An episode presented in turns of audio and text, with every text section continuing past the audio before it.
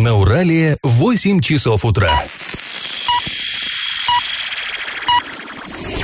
В эфире немного аналитическая, немного юмористическая и слегка музыкальная передача «Заварники» на радио «Шансон Орск». Для лиц старше 12 лет. Доброе утро. Э, Пусть пасмурное, но зато пятничное. В эфире программа «Заварники». И ближайший час вы проведете с нами Олесей Колпаковой. И Эльвирой Алиевой.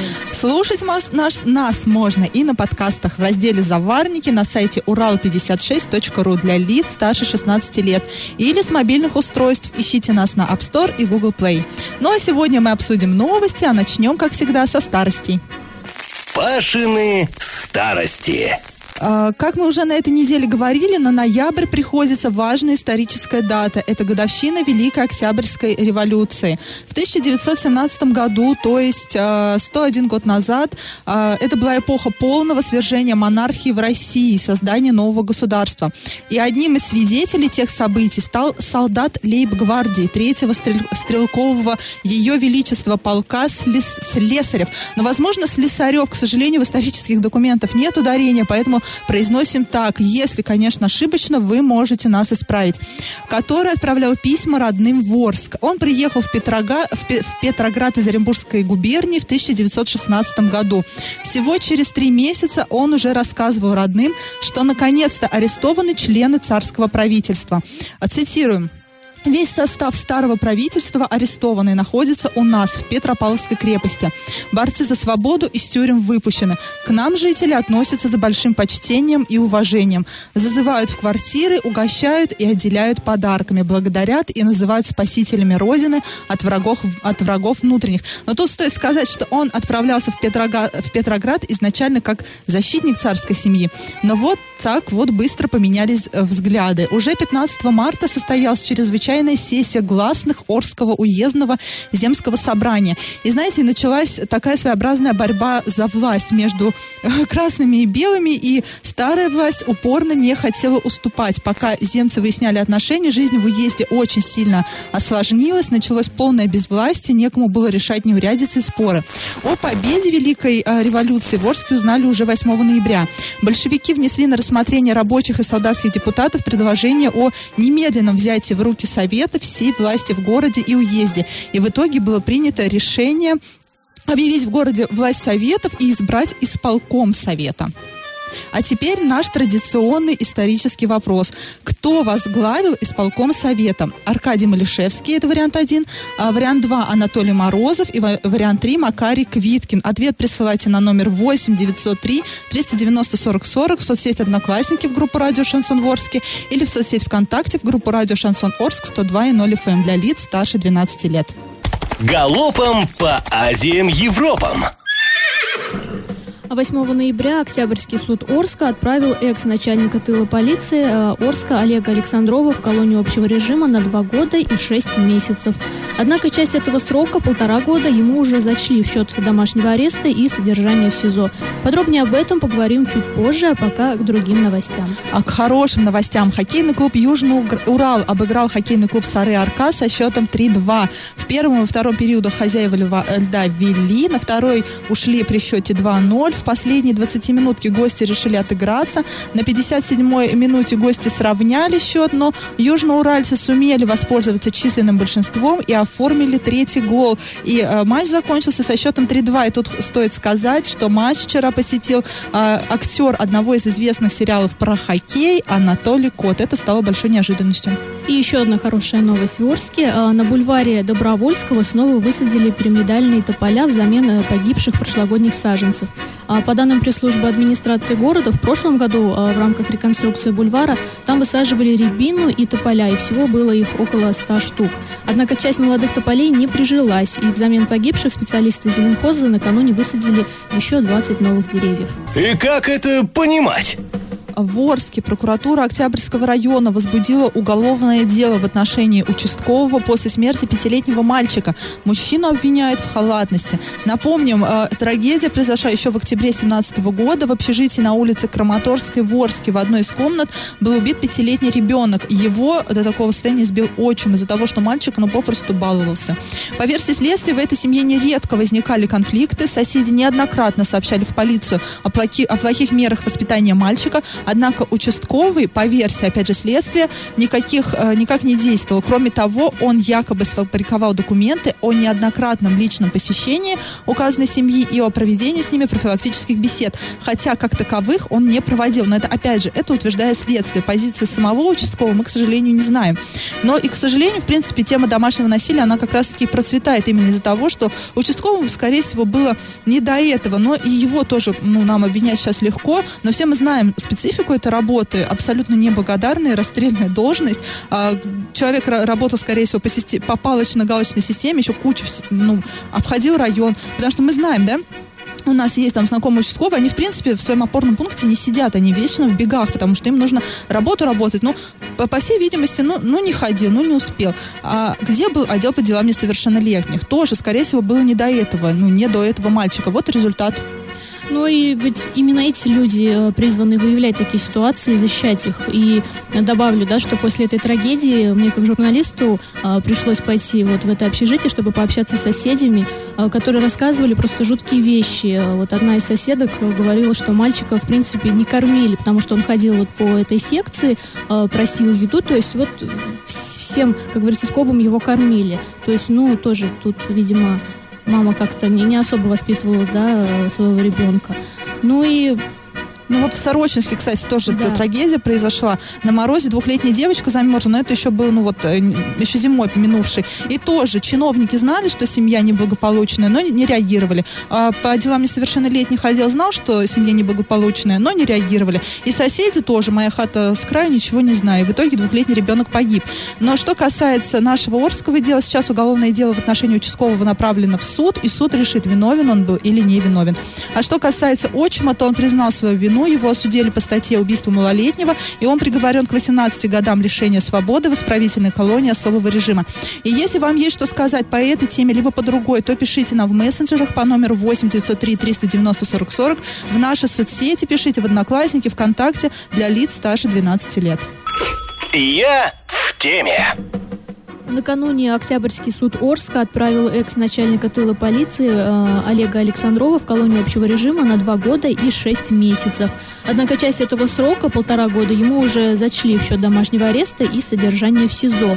Напомним, э, в отношении начальника тыла было возбуждено э, уголовное дело э, по факту вымогательства взятки. А позже к делу добавились еще два обстоятельства мошенничества. Это арендная плата за размещение вышек сотовой связи на э, здании МВД Орска шла насчет третьих лиц.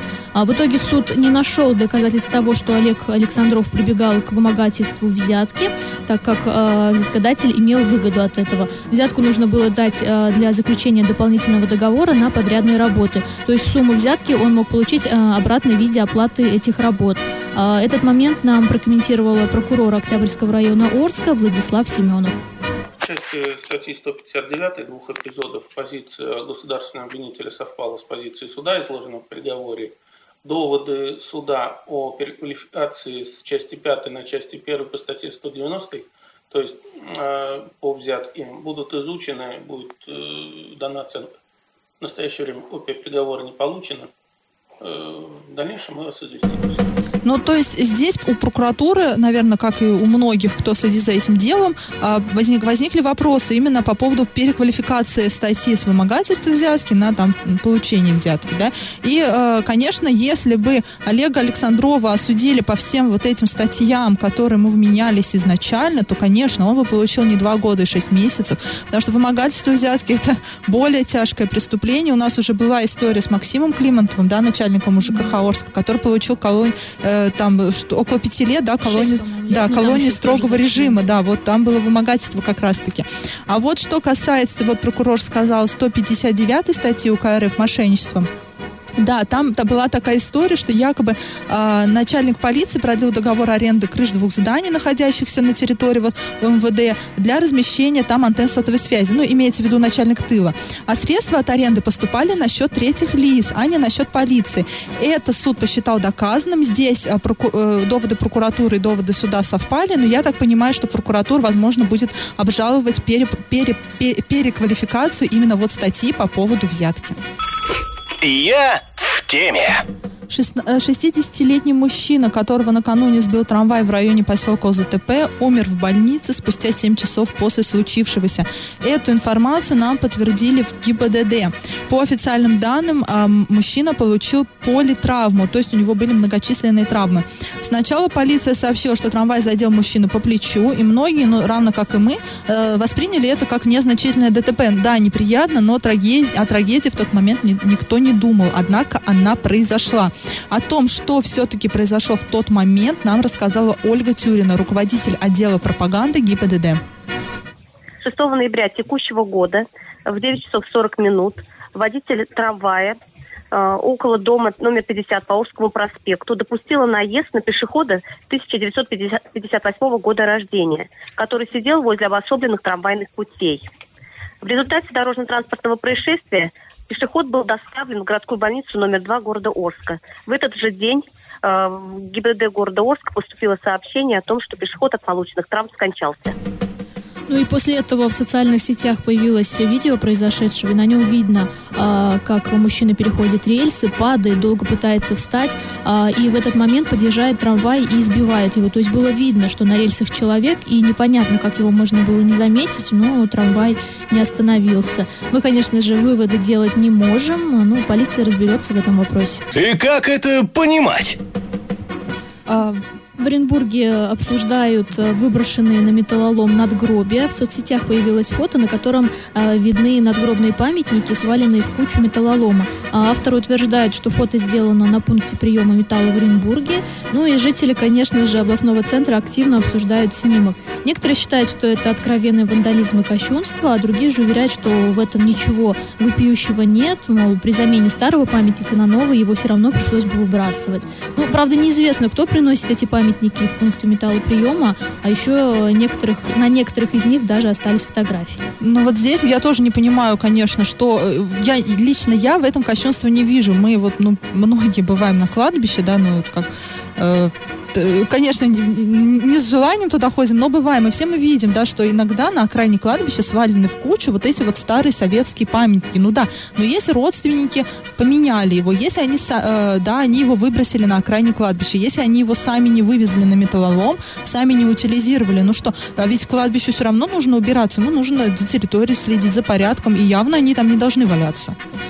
Согласна с тобой. Но опять же, а если это все-таки сделали не родственники, а какие-то вандалы, то, знаешь, уже, наверное, будет неприятно родственникам. Допустим, если он живет в другом городе, да, а у него вот э, кто-то был на кладбище здесь, да, допустим, в Оренбурге. Приедет он спустя какое-то время и, и не обнаружит, потому что какой-то там неизвестный взял и сдал ему талон. Ну вот, кстати, с этой точки зрения я на ситуацию не смотрела. Действительно, да, есть там брошенные могилы, те, за которыми не ухаживают. Ну, нет, да, у родственников действительно возможности. И да, можно, наверное, снять и вынести, но опять же, охрана должна быть на кладбище. Ну, тут со многих сторон можно посмотреть на эту ситуацию. Но если это действительно те памятники, которые уже утилизировали, можно сказать, но то ну, никакого кощунства в этом нету. А если, конечно, это украденные, то да, тут можно уже... Но тут, наверное, полиция будет разбираться. Я знаю, что Оренбургская полиция, она э, проводит проверки именно по факту публикации в социальных сетях. Друзья, друзья, если вам есть что сказать по этой теме, то пишите нам в мессенджерах по номеру 8 8 903 390 40 40 в соцсети Одноклассники в группу Радио Шансон Ворске или в соцсеть ВКонтакте в группу Радио Шансон Орск 102.0 FM эм для лиц старше 12 лет. Галопом по Азиям Европам!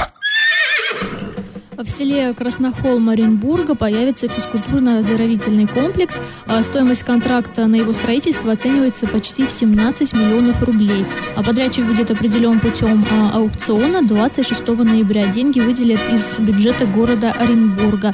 А строительство, судя по проекту контракта, должно завершиться 1 июля 2019 года. А теперь просто замечательная новость. До Нового года осталось чуть больше 50 дней, и с 4 декабря в Оренбурге начнут установку центральной городской елки в сквере Дома Советов. А монтировать основную праздничную иллюминацию начнут к середине месяца. Сейчас муниципалитет определяет подрядчика, который будет готовить город к Новому году. И судя по техническому заданию, а, сквер украсит э, иллюминация, она появится на деревьях, кустарниках и ледяных фигурах. Также появится светодиодный фонтан в чаше водного и световой тоннель. Объемную металл... э, Это будет объемная металлоконструкция из восьми арок. Накипело! Но у нас есть прекрасная рубрика «Накипело», да, э, когда жители города могут обращаться со своими проблемами. Вот одна из них. Значит, это вопрос о температуре горячей воды, которая подается в жилые дома. Ну и особенно она актуально встает в холодное время года. Э, Так, по данным администрации Орска, температура горячей воды в любых э, водопроводных системах должна быть не менее 60 и не более 75 градусов. А, Такие требования устанавливает Санпин. Однако возможны и отклонения. Днем они могут быть не более чем на 3 градуса ниже, а в промежутке э, с 12 ночи до 5 утра не более чем на 5 градусов. Ну и все-таки такой недогрев опасен. Э, Ну, темпер- это по мнению администрации, да, опять же. А, Температурный режим горячей воды объясняется тем, что низкая температура может стать э, причиной развития патогенных микроорганизмов э, в водопроводных трубах.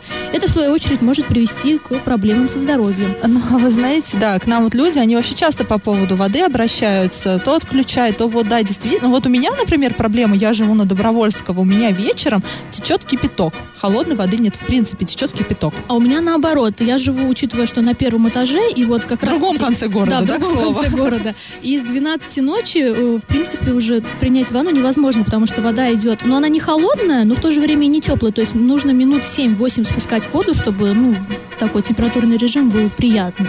Ну вот да, кстати, э, в Санпине говорят, что патогенные какие-то микроорганизмы могут развиваться в трубах, если температура горячей воды будет несколько ниже. Но мы общались с коммунальщиком с одним, э, он не захотел э, говорить свое имя, ну, имя, чтобы мы его озвучили, ну, скажем так, анонимно. Мы с ним общались, и говорит, это все ерунда.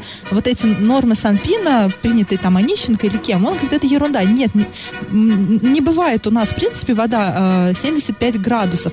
И, ну, что за логика? То есть получается, что в горячей воде патогенные организмы не живут, а вот в прохладной воде они, получается, живут, а ну люди же разбавляют воду в своем кране. А мы, когда включаем воду, мы же не моемся в кипятке, да, стерильно чисто, мы моемся в разбавленной воде.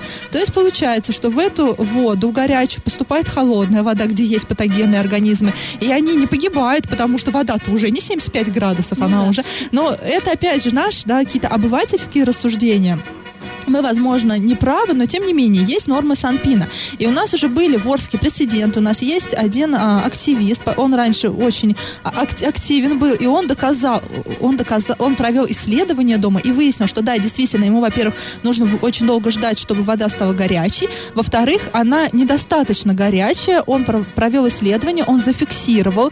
Пришла там какая-то комиссия, все проверила, и он подал в суд на коммунальщиков именно поэтому и выиграл его, кстати. Он доказал, да, что вода недостаточно горячая, а должна быть. И, скорее всего, опирались на вот эти нормы Санпина. Ну и вообще, к вопросу, мне кажется, тоже это трубы какие у нас изношенные, да? Тут, тут Да там, там, очень много, там и- в принципе, патогенная среда в Да. этих трубах. А, Друзья, если у вас накипело, то не держите в себе. Пишите нам во все мессенджеры по номеру 8 903 390 40 40 в соцсеть Одноклассники в группу Радио Шансон Ворске или в соцсеть ВКонтакте в группу Радио Шансон Орск 102.0 FM для лиц старше 12 лет. Раздача лещей. О победе Великой Октябрьской социалистической революции в Орске узнали уже 8 ноября. Большевики внесли на рассмотрение рабочих и солдатских депутатов предложение о немедленном взятии в руки Советы всей власти в городе и уезде. В итоге было принято решение, цитируем, объявить в городе власть Советов и все органы Временного правительства считать распущенными. На этом же заседании был избран исполком Совета во главе с Аркадием Малишевским. Конечно же, правильный ответ был Аркадий Малишевский. Все мы знаем эту фамилию. В Орске даже есть парк, названный этим этим именем. Летом 1918 года Орский уезд оказался ареной полномасштабных военных действий. С июля по конец сентября 18 года город находился, года город находился в осаде, но это уже совсем другая история. Ну а теперь к э, приятному моменту. А, правильный ответ у нас дал абонент, чей номер заканчивается на 9214. Вы от нас получаете небольшой подарочек. Дождите в течение, в течение дня приятный, приятный сюрприз. А мы с вами прощаемся. Ищите нас на подкастах в разделе «Заварники» на сайте урал56.ру для лиц старше 16 лет или же в своих мобильных на App Store и Google Play. Этот час вы провели с нами, с Олесей Колпаковой. И Эльвирой Оливой. Хороших выходных. Завариваем и расхлебываем в передаче «Заварники». Каждое буднее утро с 8 до 9.00 на радио «Шансон Орск». Для лиц старше 12 лет. Радио «Шансон». СМИ зарегистрировано Роскомнадзором. Свидетельство о регистрации Л номер ФС 77 68 373 от 30 декабря 2016 года. Для лиц старше 12 лет.